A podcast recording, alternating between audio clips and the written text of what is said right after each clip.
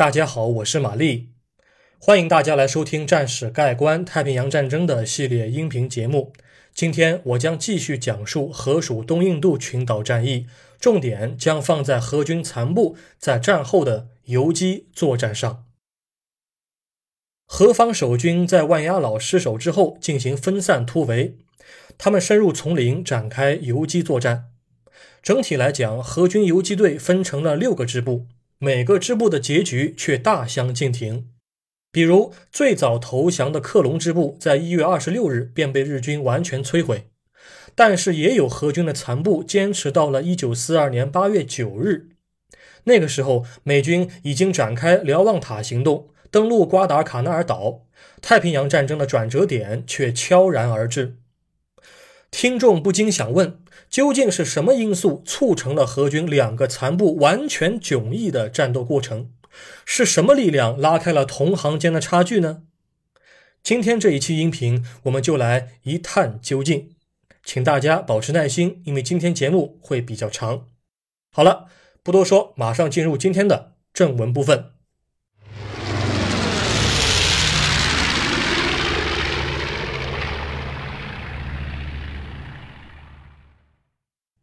丛林呐喊，分散突围的多个荷军残部奋力抵抗。在上一期节目的末尾，我讲到了指挥短期服役部队的阿宾克上尉。今天咱们的故事就从他这儿开始讲起。短期服役部队由于征召的是当地人，当雇佣兵们发现荷军无法给予足够的军饷时，他们自然而然的就开始脱离队伍了。和克隆上尉的处境相同，阿宾克上尉的部队最终只留下了四名士兵。为了与其余的残部会合，以加强自身的抵抗能力，阿宾克上尉带着四个人在丛林中走了两周的时间，最终终于找到了友军部队。时间是在一九四二年二月一日，阿宾克上尉在雅乌兰地区的东北面与八名老兵会合。雅乌兰这个地方是当地北岸的一个沿海村庄，其位置大概位于朗格万机场以西二十八公里处。八名老兵是马塞林克中尉的部下啊，因为马塞林克中尉原先指挥的欧洲民兵已经完全被歼灭了。那么在提诺据点失守之后，马塞林克中尉打算前往通达诺湖西北面的托莫洪地区啊，这个地区原先是荷军指挥部的所在地。打算前往这个地方，但是走到半路的时候，他们突然听说日军已经占领了城区，于是就只能够远离城镇和道路，进丛林打游击了。一月十三日和十四日两天时间，马赛林克中尉在撤退途中集结了二十七名士兵。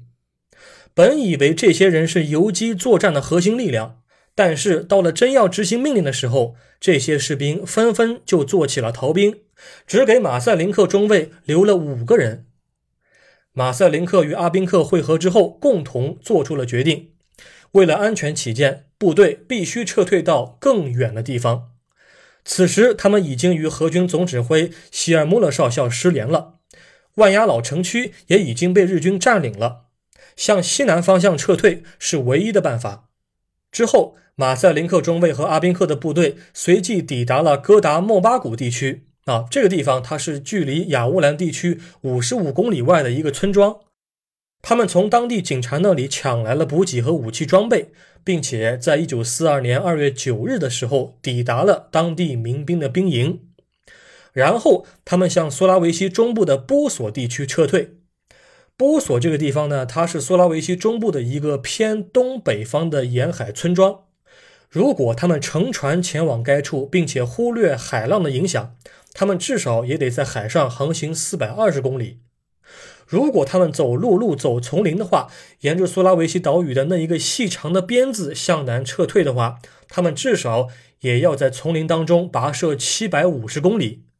这两个数字，不论是哪一个数字，都能让这群人丧失活下去的勇气。关于这股部队最后的结局，正史当中没有过多的记载啊。我们可以这么认为。这群人在任务当中极有可能已经失踪了。好，听到这儿，听众肯定会有疑问：为什么要去苏拉维西中部呢？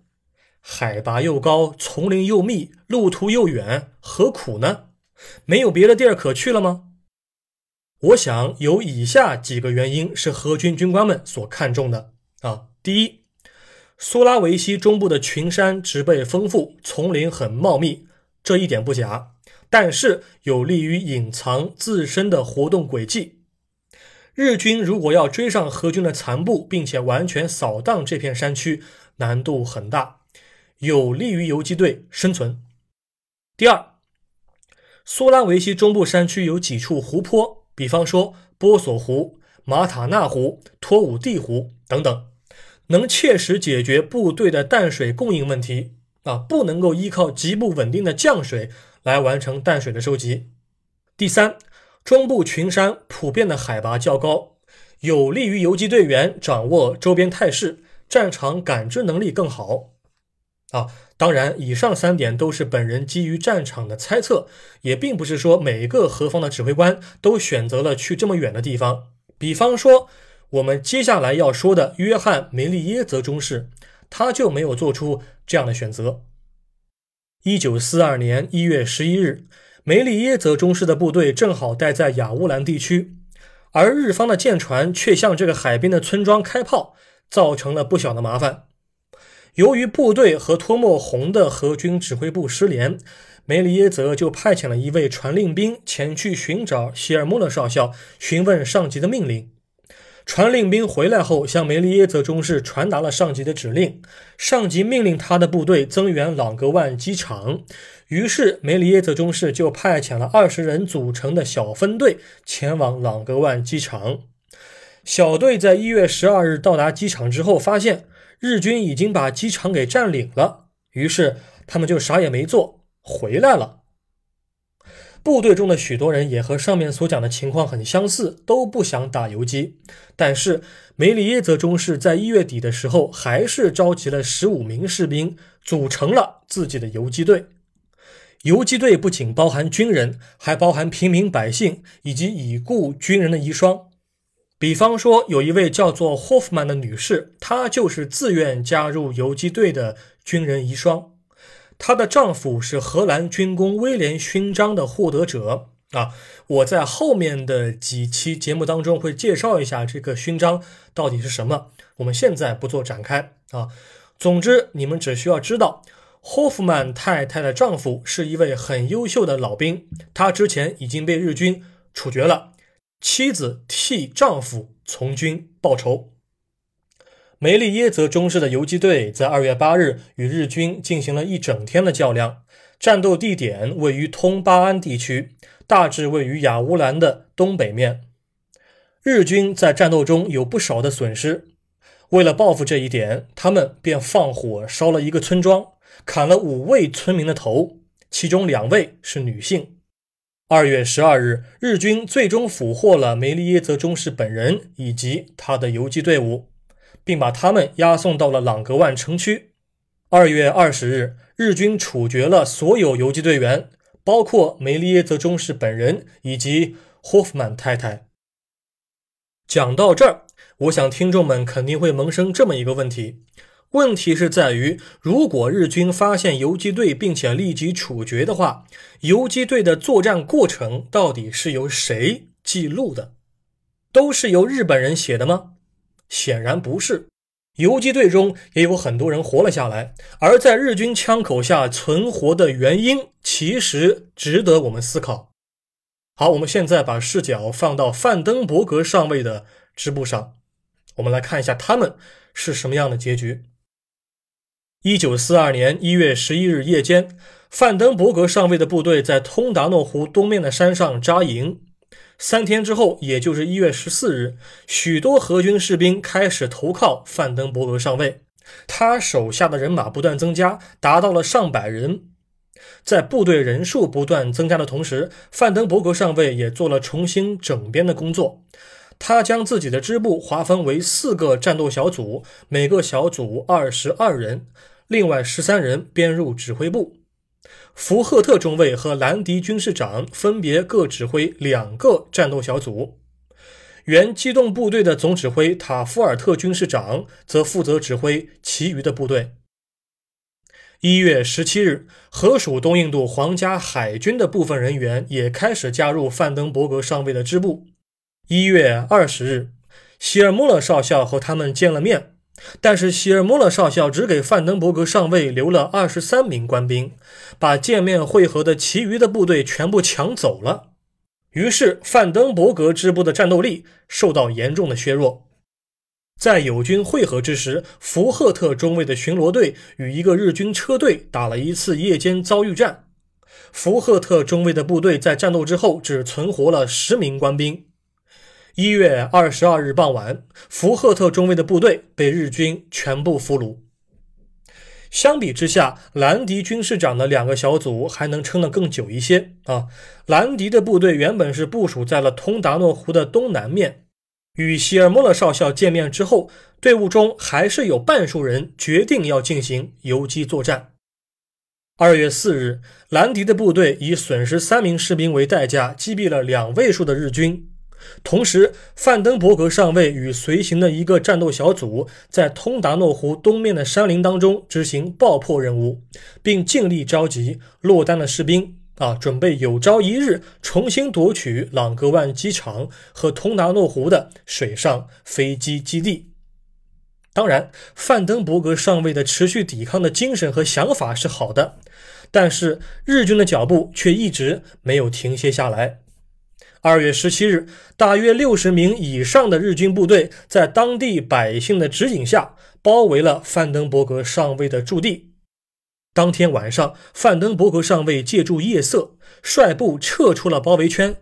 他本人是最后一个殿后的。尽管这次撤离比较成功，但是原先扎营的时候带不走的东西，就只能够留给日本人了。二月二十号。范登伯格上尉把病患留下之后，便率领自己的人马前往东面的海岸，意图划船向南突围。他们沿着海岸连续滑行了十四个小时，向南行进了八十公里，结果被一个当地的渔民出卖了。当地的渔民立即通知日军，接着日军就包围了范登伯格支部靠岸的地点。这一回，何军的运气就没那么好了。日军在二十二日将整个支部抓为俘虏。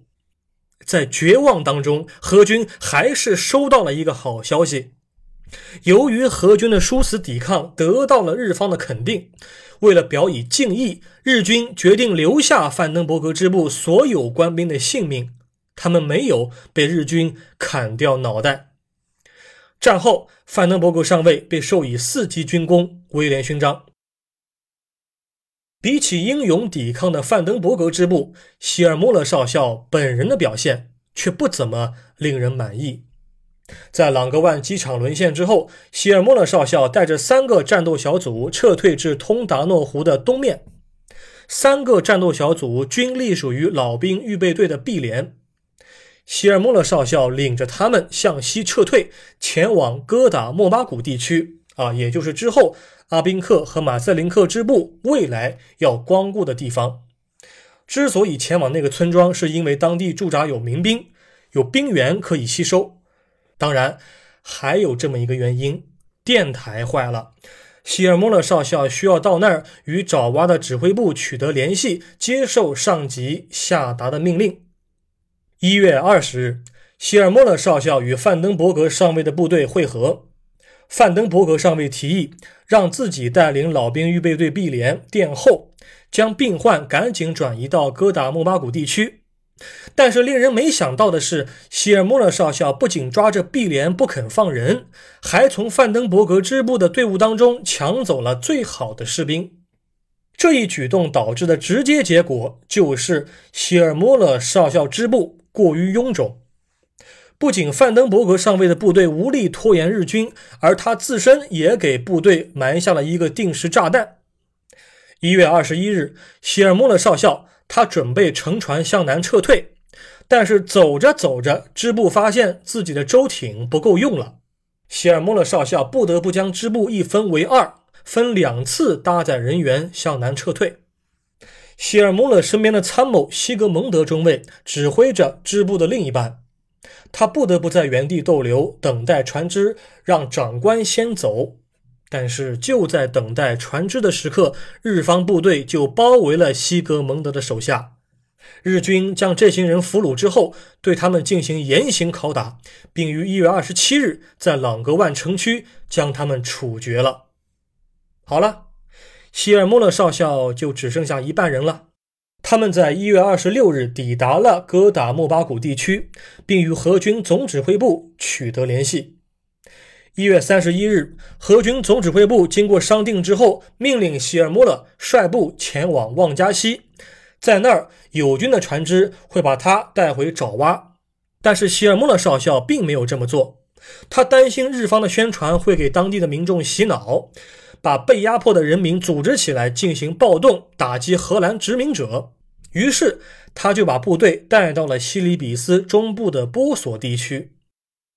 不过，说一句实在话啊，何军总指挥部的命令也确实有一点强人所难，因为从北部的米纳哈萨半岛出发，走到西南部的旺加西，至少需要好几周的时间。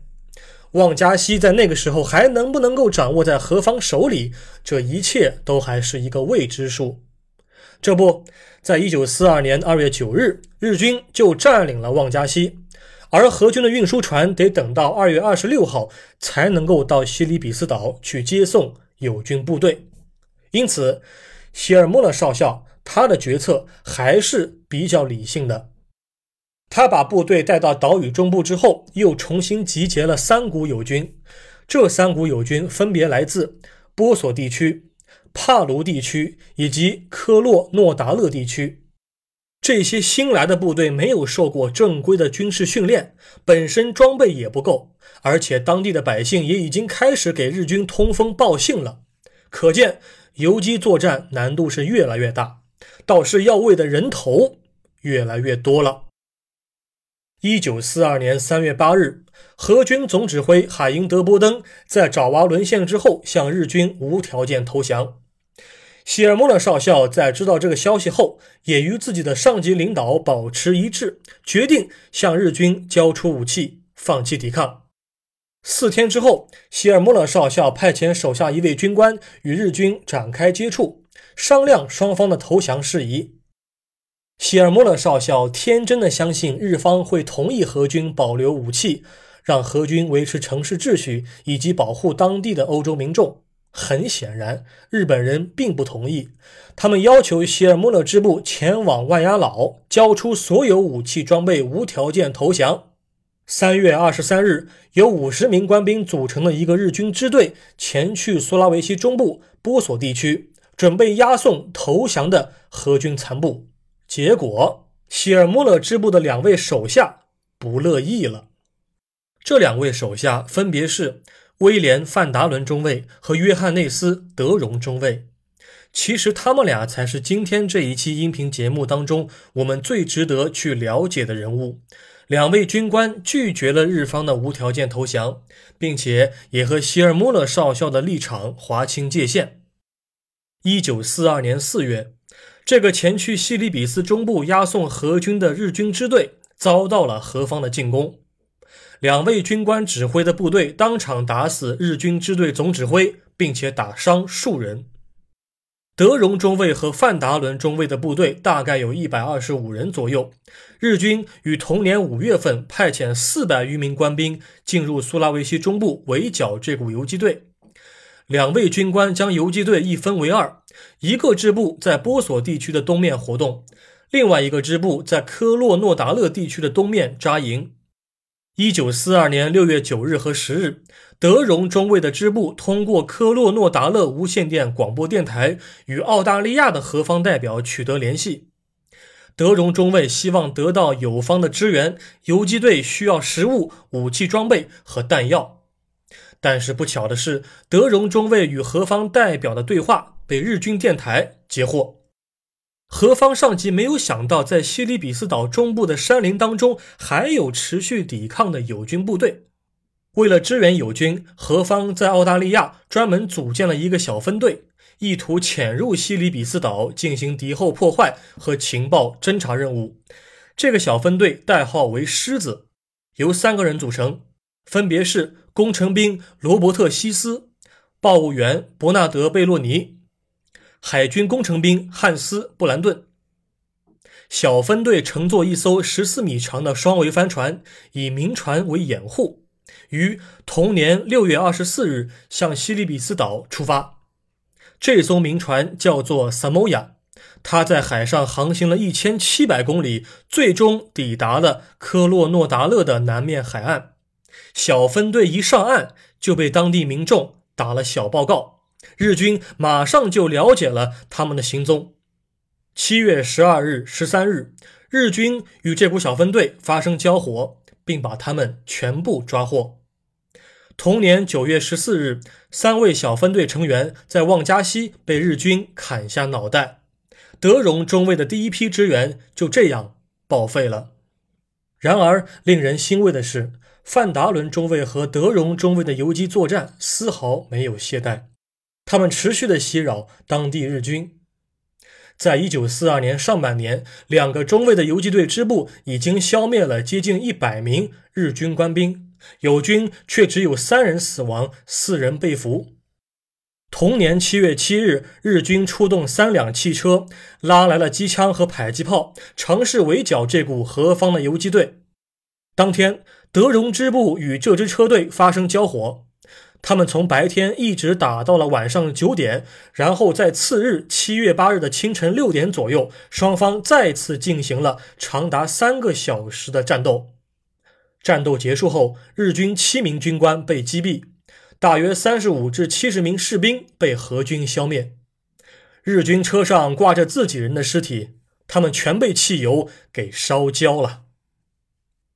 同年七月十五日。来自澳大利亚的补给再次抵达西里比斯，但这一回日军却先发制人。